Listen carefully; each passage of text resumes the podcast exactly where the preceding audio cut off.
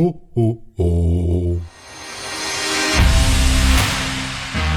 Pendant toute la durée de ce Vendée Globe, Cap VG20 ouvre les portes de son club. Avec ce podcast, Cap VG20 vous embarque autour du monde tous les dimanches en compagnie de deux invités pour débriefer la semaine qui vient de se passer, pour se projeter sur celle qui vient, sans oublier les meilleurs extraits du bord, le point sur le classement. Et dans cet épisode du Club VG20, vous entendrez ça. On a pu voir que c'était une compétition dans la compétition. Hein. Euh, chacun a mis sa petite touche de déco euh, comme il l'entendait. On a une régate façon Figaro dans le Grand Sud. Ils ont passé la moitié du Vendée Globe et ils sont encore dans ce mouchoir de poche là, c'est 11, 11 premiers. Après quand ça va accélérer, forcément, euh, avantage aux foilers. Mais attention, les bateaux à dérive, ils ont le couteau entre les dents aussi. Bonjour à tous, bienvenue dans ce septième épisode du Club VG20. Même pendant les fêtes, le podcast est fidèle au poste. Merci à vous d'être fidèles au rendez-vous. On va débriefer cette septième semaine de course, semaine de Noël forcément un peu particulière, en compagnie, comme toujours, de deux membres du club. Le premier, c'est Paul Morand, un des trois préparateurs de l'équipe de Manuel Cousin de Groupe 7-1. Salut Paul. Salut et bienvenue au club. D'un mot, euh, qu'as-tu retenu toi de cette semaine de course? Eh bien, euh, la bataille euh, qui fait rage aux avant-postes et puis forcément euh, le Noël des skippers euh, confinés, enfin confinés entre guillemets dans leur bateau, euh, seuls, mais qui nous font partager tout ce qu'ils ressentent. Évidemment. Et avec toi, Paul, aujourd'hui, un, autre sablé, on fait dans le local pendant les fêtes. C'est Fabrice Guillon, chroniqueur voile de TV Vendée, avec qui j'ai eu l'occasion de travailler sur les trois semaines de Village des Parcs, qui a aussi couru en classe mini il y a quelques années. Salut Fabrice. Salut Alexis, salut Paul. Et bienvenue au club à toi également. Ton fait marquant de la semaine en dehors du champagne et de la bûche? Champagne et bûche, effectivement, euh, pour les skippers, comme l'a dit Paul. Euh, moi, j'observe, j'observe beaucoup Jérémy Bayou et, cette remontée euh, qu'il est en train de nous faire, la Jérémy, sur, sur la flotte. Donc, on aura l'occasion d'en parler tout à l'heure. On va développer effectivement ce thème un peu plus tard. On viendra aussi, on l'a dit, sur cette terrible bataille à l'avant de la course. C'est le thème de Paul. Et moi, je voudrais aussi qu'on parle de, Louis Burton. Mais avant ça, puisqu'on a la chance d'avoir Paul avec nous, on va euh, bien sûr prendre des nouvelles de Manuel Cousin. Comment va Manu? Tu es en contact régulièrement avec lui, j'imagine. Tu suis sa trace de près en tout cas. Comment ça se passe au sein du team euh, groupe C1 et quelles sont les dernières nouvelles de Manu? Eh bien, écoutez, tout va bien pour Manu. C'est vrai qu'on a des petits messages euh, assez souvent euh, pour savoir comment va le bonhomme et la machine. donc non, les, les, nouvelles sont plutôt bonnes. Bah, comme on le sait, on a on a tout va bien à bord, hormis euh, ces voilà ces petits soucis de, de fémelot de safran qui, qui, qui obligent Manu à toujours avoir l'œil dessus et forcément euh, euh, voilà faire attention et prendre des précautions sur les manœuvres. C'est des petites fissures qui sont apparues depuis quelques jours, c'est ça? Ouais, ça, ça fait euh, une bonne semaine, un dix jours même euh, que on s'est aperçu de ça. voilà, c'est c'est des petits soucis. Enfin c'est ça, ça, reste encore euh, gérable. C'est juste que ça fait ça fait partie quand même des appendices euh, vraiment importants sur le bateau. Euh, après, voilà, on touche du bois tous les jours. On se dit que pour le moment, le bateau, il y a vraiment que ça. Donc, on reste positif sur le fait qu'on soit toujours en course, que le bateau est plus ou moins en bonne santé. Et puis il suffit de garder l'œil dessus. Et puis, et puis voilà, on espère que, que ça tienne. Et puis si, sinon il faudra il faudra faire quelque chose. On a tout à bord pour le faire. Donc voilà. Justement, pour toi, comment ça se passe ce suivi du Vendée Globe? Comment ça se passe pour un préparateur? Euh, On est en contact, j'imagine, régulièrement avec le skipper pour lui apporter différentes solutions techniques. Et puis, j'étais aussi, au-delà de ça, euh, passionné de, voile de Vendée Globe. Donc, j'imagine que tu as un œil sur la carto euh, à chaque pontage. Ah bah c'est très simple. mon PC il est connecté sur mon sur l'écran du salon H24. Euh, aussi bien pour moi mais que pour les, les enfants qui sont euh, à fond derrière les skippers. Euh, et du coup bah ouais on est voilà on est connecté en permanence sur la carto. Euh, donc ça nous permet d'avoir un œil sur ce qui se passe. Et puis et puis surtout bah nous on a la chance voilà d'avoir d'avoir Manu qui est qui est on est une petite équipe. Donc on est tous en contact les uns les autres. Et puis on a un petit groupe. Et puis on peut on peut se permettre de voilà d'échanger. Enfin nous, forcément, on va pas, c'est plutôt des encouragements. On peut rien, on peut rien lui donner comme information, mais mais voilà, on peut, ça nous permet d'échanger, se donner des petits mots doux, etc. Surtout au moment des fêtes, et, euh, et ça fait du bien à tous euh, parce que ça nous rassure. À la fois, euh, c'est des encouragements pour Manu, et voilà, c'est c'est que du positif pas d'assistance météo évidemment. En revanche, vous avez le droit de l'assister techniquement sur, de, sur des petites réparations, etc. Ça se passe comment concrètement euh, Vous êtes trois préparateurs avec Guillaume Le Fur et, également Thierry Rock. Euh, comment ça se passe concrètement? J'imagine qu'il y a une boucle WhatsApp comme dans pas mal d'équipes. Tout à fait. En fait, on a un WhatsApp et puis euh, bah je prends exemple par exemple sur euh, sur le petit souci quand Manu s'est arrêté là, il s'est arrêté une, une dizaine d'heures. En fait, euh, donc c'est euh, Guillaume Le Fur qui est responsable technique de l'équipe. Donc nous, on va dès qu'on on a reçu voilà le, le, le, questionnement de Manu sur ce sur ce problème-là, on s'est tout de suite retrouvés ensemble à l'atelier. On a la chance d'être voilà tous les uns les autres autour de l'atelier. On a discuté, fait des croquis, etc. Et puis et puis c'est Guillaume qui, qui qui transmet les les messages à Manu. Maintenant, euh, nous, c'est plutôt des, c'est-à-dire que c'est des idées euh, sur ce qu'on pense, sur ce qui est réalisable aussi, parce que c'est toujours pareil entre être à terre ou être à quai, c'est jamais, c'est jamais pareil que qu'être en mer. Bah après, euh, voilà, Manu, on a la chance, c'est que Manu, c'est un très très bon technicien. Donc euh, avant toute chose, avant d'être euh, très bon skipper, il est très bon technicien. Euh, voilà, il, il, il, est très autonome à bord du bateau. Il sait exactement quelles sont, euh, enfin je veux dire, toutes nos idées se rejoignent euh, quand on lui propose des idées. voilà, y a, tout est quasiment déjà réfléchi à l'avance. Et puis Manu a tellement une envie de, voilà, d'aller au bout, comme tous, mais d'aller au bout et puis une envie de bien faire que que de toute façon, c'est si on lui propose des, des solutions, il les a déjà réfléchies et puis euh, et puis ça fait déjà deux heures qu'il est dessus et puis en fait euh, on reçoit les photos au fur et à mesure mais c'est superbe. Non pour ça c'est c'est un vrai bonheur que de que de travailler avec Manu. Une remarque par rapport à par rapport à Manu, c'est ce qui est surprenant, c'est qu'on voit certains certains skippers qui ont des des baisses de morale par moment. Alors ils ont l'honnêteté, l'humilité de le dire, c'est chouette. Ce qu'on voit avec Manu, alors je sais pas Paul, euh, je pense que moi connaissant bien Manu aussi, je pense que c'est la réalité, c'est qu'il a toujours, toujours la banane sur ses vidéos. On le sent vraiment heureux d'être en mer, heureux d'être là, même dans les galères, il sait, il était prêt à ça et, euh, et c'est le Manu qu'on connaît à terre aussi quoi. Ouais, exactement. Bah en fait c'est c'est pour nous, bah, je, je, je on n'a rien à cacher, mais il euh, y, a, y, a, y a jamais de, de baisse de morale ou autre. C'est que des messages positifs. Tout va très bien. Aujourd'hui, on et puis euh, et puis même dans les journées où c'est pas forcément facile, euh, bah voilà. là, aujourd'hui, c'était un moment pas facile parce que une mer très formée, du vent très fort, mais on reçoit toujours notre petit message. super, j'ai réussi un empannage dans 45 nœuds de vent alors que j'ai eu 20 nœuds toute la journée. Au moment de l'empannage, 45 nœuds, tout s'est très bien passé. Enfin, c'est top quoi. On est Manu toujours euh, fidèle à lui-même quoi. Euh, bon esprit euh, positif et puis puis surtout voilà c'est une chance d'être sur un Vendée Globe c'est une c'est une seconde vie comme il le dit lui-même donc voilà c'est je pense que c'est il est réaliste qu'il a qu'il a de la chance d'être là. Et t'as raison Fabrice c'est tout à fait à l'image de l'énergie qu'il y a dans cette équipe depuis depuis des mois qu'on a qu'on a beaucoup suivi notamment. Alors cette semaine évidemment c'était la semaine de Noël c'est toujours un moment très particulier pour les, les solitaires du Vendée Globe. Ça a été l'occasion de sortir les guirlandes et les repas de fête sur les bateaux. La compile des meilleurs extraits du bord, c'est évidemment une spéciale Noël cette semaine avec un Romain Athanasio toujours en très grande forme, à moins que ce soit le Père Noël d'ailleurs, c'est à s'y méprendre. Euh, le Père Noël qui a été très généreux avec Alan Roura, qui a été une ordure avec Armel Tripon, vous comprendrez la référence, c'est quand il a découvert le pull de Noël offert par son équipe. Et puis ambiance de Noël également à bord du bateau d'Alexia Barrier ou de Maxime Sorel.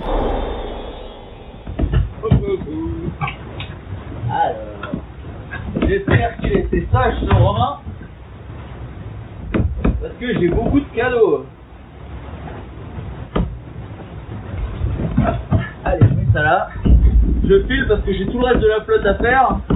Et puis ils sont un petit peu étalés donc euh, c'est tout l'océan euh, Indien à me remonter là. Allez au boulot Au boulot J'ai jamais été aussi gâté de toute ma vie. Donc le secret, pour faire le vent des globes, pour avoir un max de cadeaux. Une surprise, mais de l'extérieur, dites-moi Thérèse, ça a l'air magnifique. Euh, une serpillière peut-être Non, Pierre, c'est un gilet. Ah, mais oui, bien sûr, où ai-je la tête? Ah, tu vous savez comment ça tombe bien Encore hier soir, je me disais que j'avais rien pour descendre des poubelles. Comme j'étais assez sage et que le Père Noël, je pense, il avait hyper la flemme de venir ici dans le Grand Sud pour me retrouver, eh bien, euh, il a déposé euh, mon sac de, cadeaux, je crois, c'est génial. J'ai le chef Sophie qui m'a préparé un super repas. Euh, je crois que c'est de la pintade au quadra. On a du champagne, on a de la musique. On a le droit à quelques petits Ferrero quand même, hein. c'est Noël. Hein. Noël sans chocolat, c'est pas Noël. Je vais remettre un petit coup de calva quand même. Allez, joyeux Noël à toutes et puis alors c'était pas dans les meilleurs extraits parce que c'est surtout visuel plus que sonore, mais une des images de la semaine aussi c'est celle de Damien Seguin qui a filmé euh, des baleines à quelques mètres de son bateau, c'était jeudi matin le 24 décembre. C'était très spectaculaire. Paul, peut-être un mot sur le Noël de Manu aussi, cousin, qui comment ça s'est passé pour lui en mer? Eh bien, tout s'est déroulé euh, comme ça devait se dérouler, c'est-à-dire que il avait ses petites décos de Noël euh, prévues dans le bateau. Euh, on a pu voir que c'était une compétition dans la compétition. Hein, chacun a mis sa petite touche de déco comme il l'entendait. il me semblerait même que entre eux, voilà, il y a eu une petite compète sur les décos, notamment la, dans la fameuse boucle WhatsApp? Euh, ouais, peut-être dans la boucle WhatsApp. Ouais, donc euh, voilà, c'est sympa. Ça permet de faire euh, entre guillemets une petite parenthèse sur euh, sur euh, sur la course. C'est c'est une journée à voilà de, de partage encore plus que d'habitude. Et non, pour Manu, ça s'est bien passé. Il a eu ses petits cadeaux. je sais pas exactement tout ce qu'il a eu, mais voilà des, des, des cadeaux pour bien finir le vent des globes. Est-ce que l'avitaillement du réveillon, les cadeaux, les guirlandes, c'est aussi le travail du préparateur de les mettre dans le bateau ou pas du tout? Alors, euh, je dois avouer qu'on n'en a pas, non, on n'a pas, on n'a pas trop géré ce, ce sujet-là. C'était plus, plus les euh, proches. Plus les proches. Euh, bah, on sait bien que Sandrine, Sandrine Cousin, qui fait, qui est la femme de Manu, du coup, qui s'occupe de toute cette partie-là, a dû chouchouter son skipper. Allez, on va rentrer dans le vif du sujet maintenant. On va s'intéresser à la course, une course plus passionnante que jamais. Alors oui, on est très en retard sur les temps de passage du record de 2016. On a plus de 8 jours de retard désormais. Mais en contrepartie, on a une régate façon Figaro dans le Grand Sud. On va d'abord s'intéresser au, trio de tête, messieurs. Yannick Bestaven, Charlie Dalin, Thomas Ruyant. Alors cette semaine, ils se sont retrouvés face à, une, situation météo assez complexe, une bulle anticyclonique euh, posée sur leur passage qui en plus a progressé vers l'est un peu en même temps qu'eux. Chacun a pris une trajectoire un peu différente, chacun son option, parfois avec des choix un peu osés, on va y revenir. Et sur les derniers jours, du coup, on savait pas euh, exactement qui s'en sortait le mieux parce que le classement officiel est établi en fonction de la distance qui les sépare du Cap Horn. Donc on a vu Apivia, par exemple, reprendre la tête provisoirement le jour de Noël parce que Maître Coq était parti euh, faire du nord. Même chose pour Thomas Ruyant qui s'est retrouvé à un moment euh, dixième tout simplement parce que sa route à lui était moins rapprochante. Donc une nouvelle fois classement pas évident à lire, tout ça sans parler des bonifications évidemment. Euh, je vous donne quand même le pointage de ce samedi 18h au moment où on enregistre ce podcast. Yannick, Bestaven leader avec une trentaine de milles d'avance sur Dalin sur la route théorique, mais les deux bateaux sont en réalité euh, séparés par une centaine de milles en latéral. Et derrière, Thomas Ruyant est en retrait à plus de 350 milles de la tête. Pour faire simple, messieurs, euh, qui selon vous s'en est le mieux sorti de cette séquence? Bah, pour le moment, je pense que Yannick s'en sort très très bien sur Maître Coq. Euh, tout simplement parce que c'est lui qui a emboîté le pas le, le, plus tôt, c'est-à-dire qu'il était il était bien placé sur euh, sur sa position un peu plus nord. Il a permis, ça lui a permis d'aller chercher euh, un peu plus proche le cœur de la dépression pour aller chercher du vent et puis ensuite de pouvoir d'avoir pu faire son virement comme on l'a vu ce matin ou cette nuit pour avoir un angle lui permettant de passer la Z2A nous fait un petit angle en bas, pouvoir glisser avec de la vitesse, un angle plus agréable et surtout euh, un peu moins face à la mer. Et puis euh, forcément, euh, le vent va tourner dans les jours à venir, ça va s'ouvrir un petit peu. Euh, donc ouais, pour le moment, il est bien placé. Après, derrière, il y a, y a Monsieur Charlie Dalin sur Apivia qui, qui, arrive fort aussi, qui va se retrouver lui aussi bâbord, bâbord à mur, donc qui est sur plutôt le, côté qui lui va bien. Bon, il a réparé sa petite sa petite cale de, de foil, mais, mais mine de rien, voilà, il va il va être sur le, côté où il est à 100%. Fabrice, je le disais, on a vu des choix, des options parfois un peu osé. On a même vu des concurrents euh, s'étonner des options des autres respectivement. Euh, toi, tu as été surpris, notamment Charlie Dalin qui est resté euh, longtemps au plus près de la Z2A et donc au plus près de, de cet anticyclone. Ouais, alors effectivement, ben, on voit que Charlie, ce qu'il a fait, ça, ça, ça, ça lui a permis quand même de rester au contact de, Yannick hein, Bestaven. Euh, bon, c'est plus, euh, moi, j'ai plus été observateur de Thomas euh, Ruyant sur LinkedOut, qui malheureusement, bah, lui, son option risque, risque de lui faire perdre du terrain parce que on voit que l'anticyclone, il y a encore une bulle qui risque de lui, barrer la route là dans les, dans les heures et dans les jours à venir. Donc, je crains plus pour Thomas. Après, devant, effectivement, comme l'a dit, euh, comme l'a dit Paul, euh, ça va ouvrir. Alors, ça veut dire quoi? Si ça ouvre, ça veut dire que pour les foilers, ça peut être euh, favorable. Donc, parce qu'il faut pas oublier quand même qu'on a, on a Groupe Apicil et Yes hein, qui sont, qui sont dans, voilà, dans, dans, dans, dans, les cinq, dans les cinq premiers. Alors, si, si ça ouvre, effectivement, je pense que ça peut, ça peut jouer le jeu de de, de Sea Explorer et d'Isabelle sur MACSF, ce qui peut être aussi très positif pour eux, effectivement. Juste un dernier mot, euh, Paul, sur euh, ce qui se passe dans le trio de tête. On va détailler ensuite ce, groupe de poursuivants. Euh, Thomas Ruyant, cette option traîneur qu'il a prise depuis quelques jours, il peut la payer cher peut-être dans les jours à venir? Alors, bah, tout va dépendre. Là, je regardais sur le dernier pointage, il est assez proche du cœur de, la, de, la, de, la, basse pression là qui, qui, est en train de descendre. Donc, du coup, je pense que ça va être qui tout double. C'est-à-dire que s'il arrive à prendre le petit train, il y en a deux qui s'enchaînent. c'est un petit peu encore aléatoire là.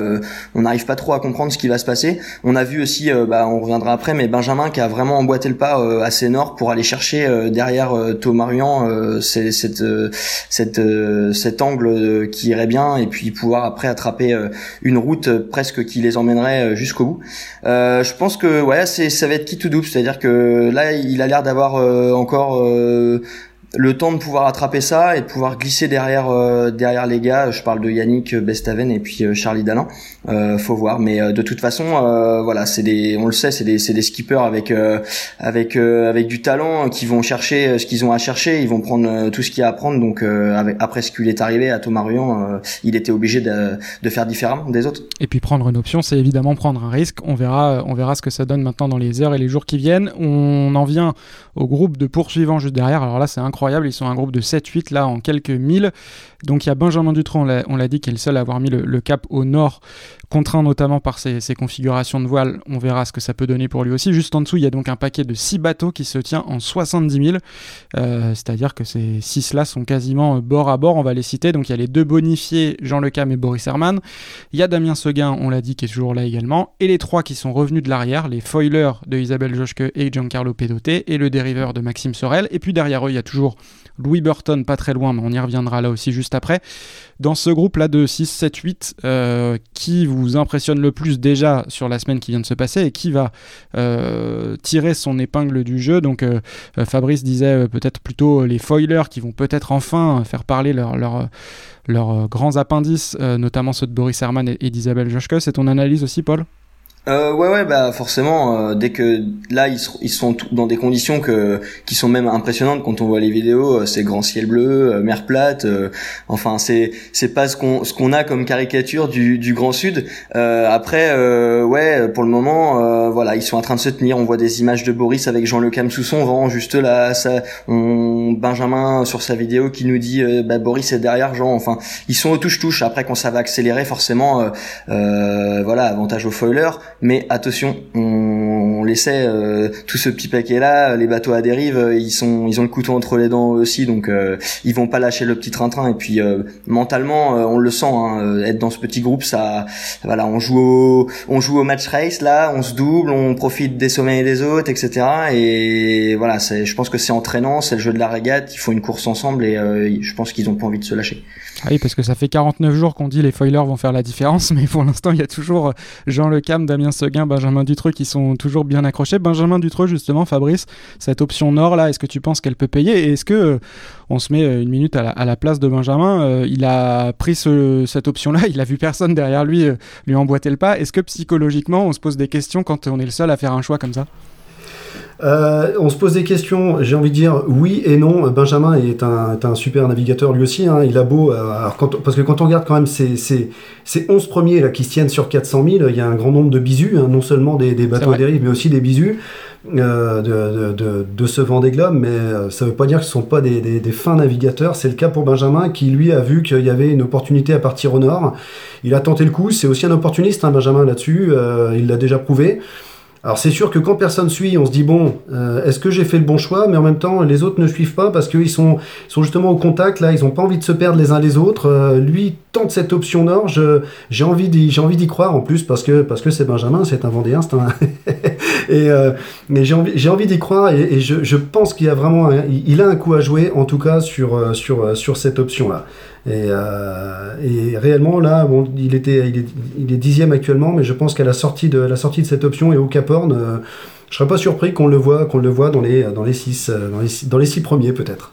Oui, les positions actuelles, il faut avoir un peu de perspective pour les lire. Euh, j'ai viens de regarder, j'avais pas fait attention, mais c'est vrai, 7 bisous dans les 10 premiers, Fabrice.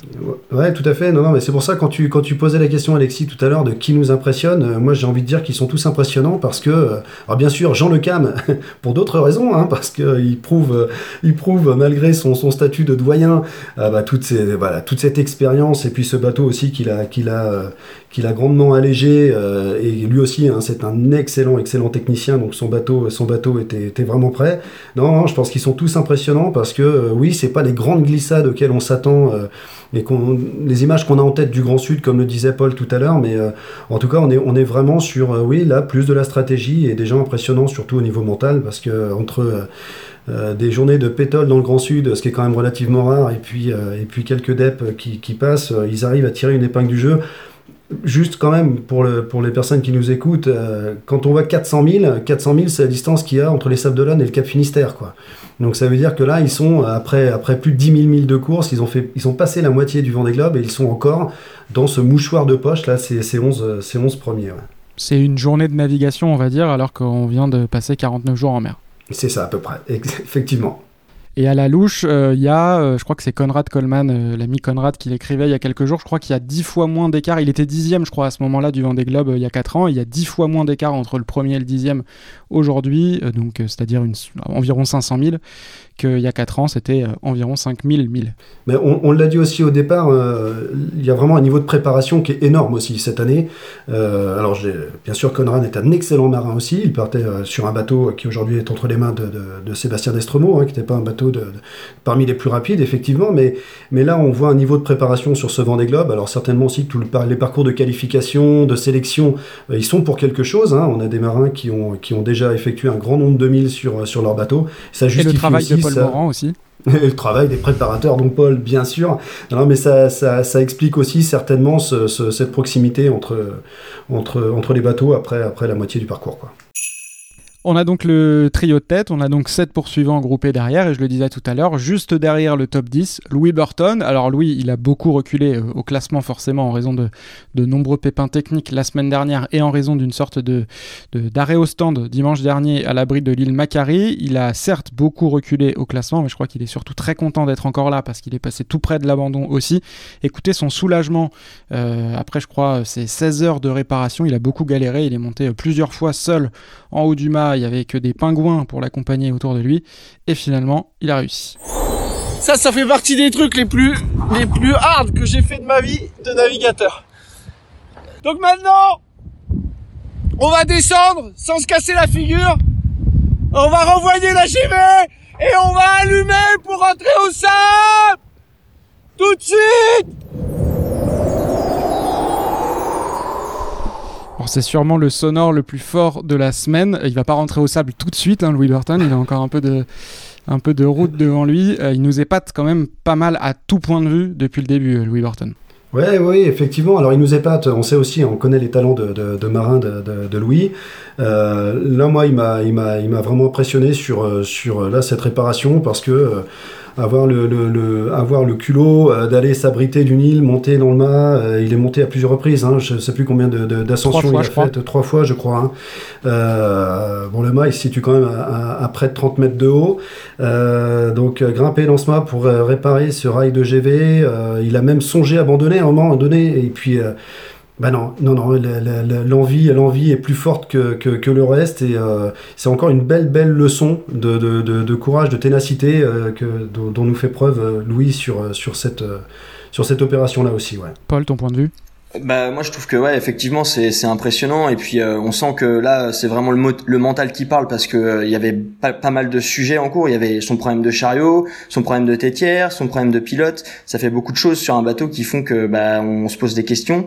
Et, et forcément ouais quand on quand il lâche ce cri là on sent que c'est les nerfs qui parlent euh, ça vient du cœur quoi. Et puis et puis ouais je finirais par dire que il fait une sacrée remontée là. Je regarde la, la carte donc tout tout le temps. Et là je le vois il rattrape le paquet il avait euh, les conditions qui allaient bien aussi. C'était musclé, je pense. Voilà, je pense qu'il s'est reposé. On n'a pas vraiment vu de, de vidéos sur lui ces derniers jours, mais mais il est arrivé euh, vraiment fort sur le paquet là, qu'il a lâché euh, assez tôt d'ailleurs, avant d'arriver sur l'île, sur les îles. Donc ouais, beau, beau, retour et je suis content pour lui et toute l'équipe Bureau Vallée. Et puis si on a dit que les, conditions allaient être peut-être favorables au foiler, évidemment Louis Burton en sera et on a vu que son bateau, l'ancien Bog populaire vainqueur il y a 4 ans, était toujours au rendez-vous. Jusque-là, on a parlé des 11 premiers. On va faire un bond maintenant de plus de 2000 milles en arrière pour arriver au, sud de la Tasmanie, à la hauteur de Jérémy Bayou. C'est Fabrice qui voulait nous parler de cette remontée éclair de Charal. On rappelle hein, que euh, Jérémy est reparti des sables avec 9 jours de retard. Alors, on m'a demandé cette semaine comment ça le situerait par rapport aux positions de ceux qui sont partis le 8 novembre, le jour du départ.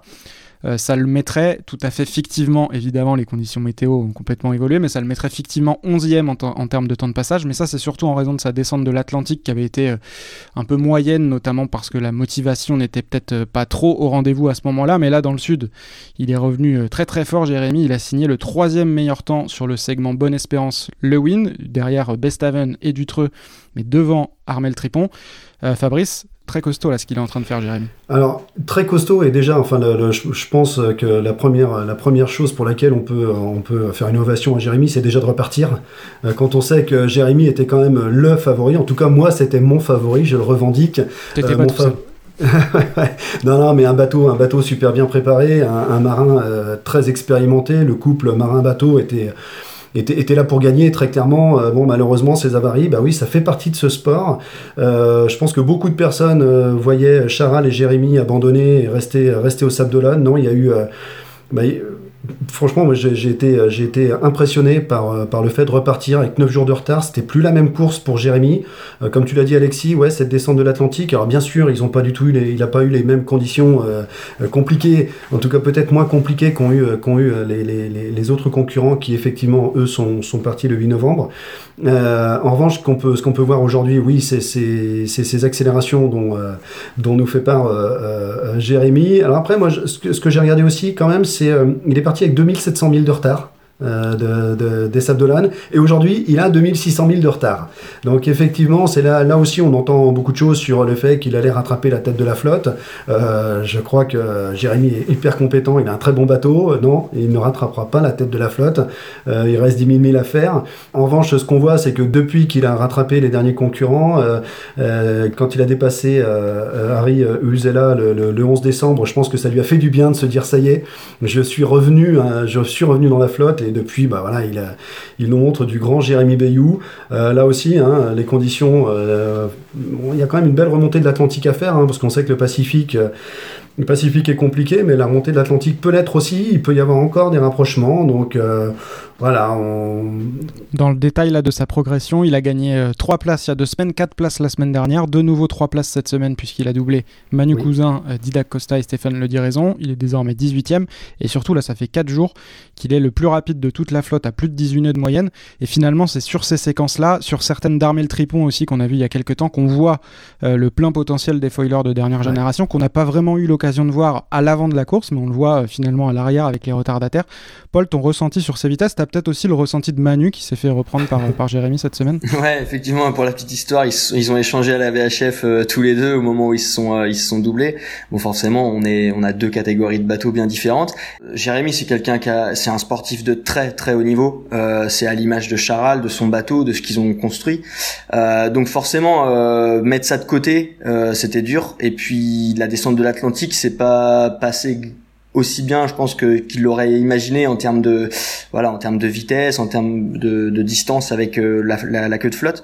Après, euh, voilà, il a fait son petit bonhomme de chemin dans, dans la descente de l'Atlantique. Euh, quand il a vu qu'il reprenait des milles euh, et qu'il a emboîté là le, le, Grand Sud, là c'était parti. Je pense que au fur et à mesure des jours, euh, là son, son âme de, de voilà de, de, de compétiteur, euh, je tire sur le bateau, j'ai envie de faire des, des moyennes à la hauteur des espérances de ce qu'est notre bateau. Là c'est sur le c'est sur le plateau là, il est en train de, de dérouler comme il se doit. Je pense qu'il va faire une très belle fin de course et puis et puis voilà, être avec des bateaux autour de soi, ça change la donne aussi, plutôt que d'être seul euh, avec des objectifs qui sont finalement, quand il est reparti, c'était loin. Euh, c'est dur de se dire, euh, bah, le premier là, qu'il faut que je rattrape, il est loin quoi.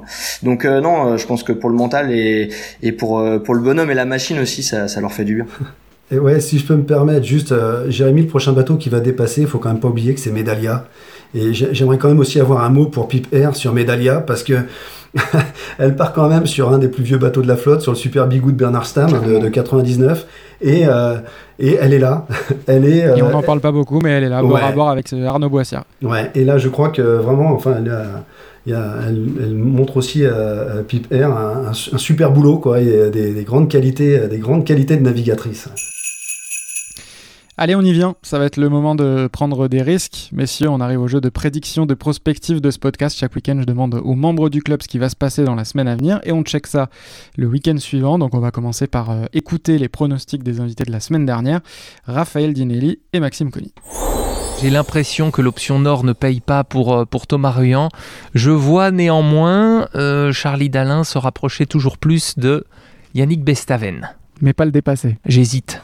Moi, je pense qu'il va le doubler. Euh, voilà, c'est tranché. Eh ben, je vais dire l'inverse alors. Je vais dire l'inverse. Soyons joueurs. Euh, très, très, très peu de, de, marge entre les deux. Mais on va dire alors Yannick Bestaven devant pour voir qui gagne la semaine prochaine entre Raphaël et moi. Moi, je mise après sur un détachement de Boris Herman du paquet. Moi, je miserai sur lui qui commence à aller rattraper le, le, groupe de Détroit. Il me dit que Harry ou cela euh, sera au Cap pour Noël. Contrairement à Sébastien Destré et je pense aussi euh, que Armel Tripon, cette fois, va revenir ou se rapprocher très très très près euh, du duo Athanasio-Kremer.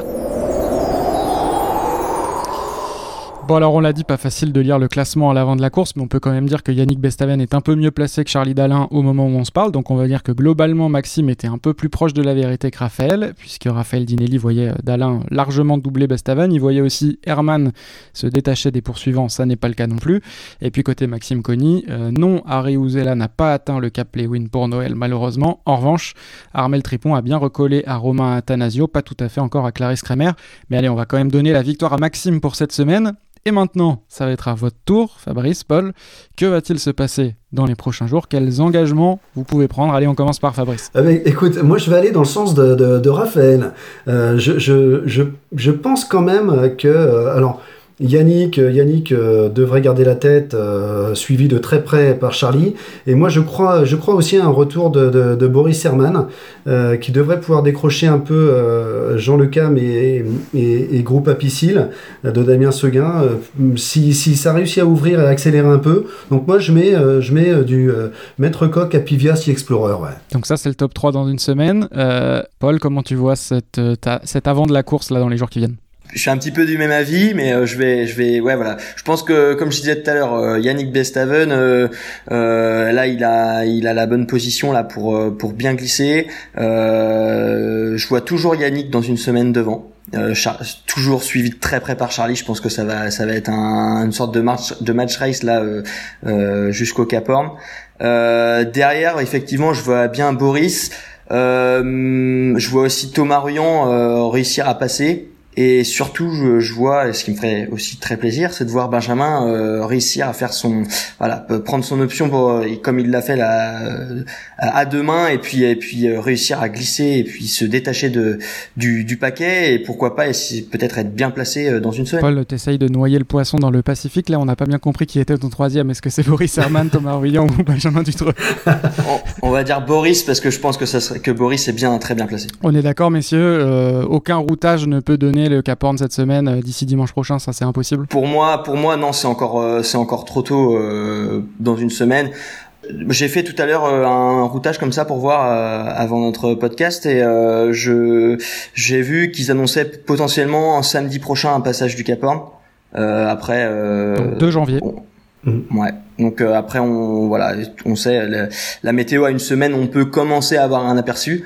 Euh, voilà, on verra. Est-ce que on peut prendre un autre parce qu'en plus vous avez pris des, pronostics un peu proches tous les deux. On va essayer de trouver euh, quelque chose pour vous départager la semaine prochaine, peut-être sur euh, un peu plus à l'arrière de la flotte, peut-être autour de Manuel Cousin concernant Paul, qui veut se lancer là dans un, pronostic supplémentaire.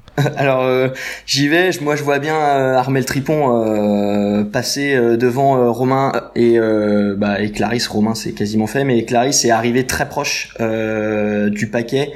Euh, peut-être pas d'ici une semaine, mais ouais, ça, euh, lui, il a des conditions euh, avec ces deux autres bateaux là autour pour pour faire une grande glisse d'un coup d'un seul et aller chercher très proche de la Z2A direction le Cap Horn après. Donc c'est noté, Armel Tripon 12e pour Paul Morand la semaine prochaine. Et côté Fabrice, sur quoi on s'engage? Je regarde juste une information rapide et je pense que euh, oui, dans une semaine, dans une semaine, on aura Charal, euh, on aura Charal qui sera, euh, qui aura, qui aura passé, allez, on va dire qu'il sera quasi, ah, allez, peut-être pas quand même. Allez, il sera avec la Michaeline et Medalia. Donc euh, au bord à bord avec, euh, avec Arnaud Boissière et Piper. Ouais, ouais, ils ont, ils, ils ont 500 000, ouais. Allez, je vais dire ça. Ok, bah, très bien. C'est très ambitieux pour lui. Il est en pleine forme et s'il continue sur les vitesses qu'il a affichées euh, depuis, euh, depuis quelques jours, là, euh, il, il devrait peut-être pouvoir y arriver. En tout cas, on vérifiera ça la semaine prochaine, comme d'habitude, c'est dans la boîte. Merci à tous les deux d'avoir joué le jeu, merci d'avoir accepté l'invitation du club VG20. Avec plaisir. Merci à toi, Alexis. Merci beaucoup et bah, une bonne, des bonnes fêtes à nos auditeurs et à vous aussi. Je vous souhaite bien sûr à tous les deux et à tous les auditeurs du podcast de passer une belle fin d'année 2020 également. On se retrouvera dimanche prochain en 2021 pour un nouvel épisode. Évidemment, ni le compte Twitter CapVG20 ni le podcast Club VG20 ne s'arrêteront à l'année 2020. On poursuivra bien sûr en 2021 jusqu'en février probablement. Je voudrais aussi vous rappeler au passage que le podcast Une Histoire 2 qui a été réalisé en amont de ce Vendée Globe est toujours disponible en écoute sur toutes les plateformes. N'hésitez pas à y jeter une oreille pendant les fêtes. Ce sont 5 rencontres croisées avec 10 skippers du Vendée Globe enregistrées entre mars et septembre, des entretiens euh, long format pour euh, apprendre à mieux connaître notamment Manuel Cousin d'ailleurs, mais aussi euh, Romain Athanasio, Benjamin Dutreux, Stéphane Le Diraison ou encore Damien Seguin. Bonne écoute et merci à vous pour votre fidélité. Merci aussi à Mathieu Villiers du studio Cube et à Louis Chabin pour toute leur aide sur la réalisation et la technique de ces différents podcasts. À dimanche prochain.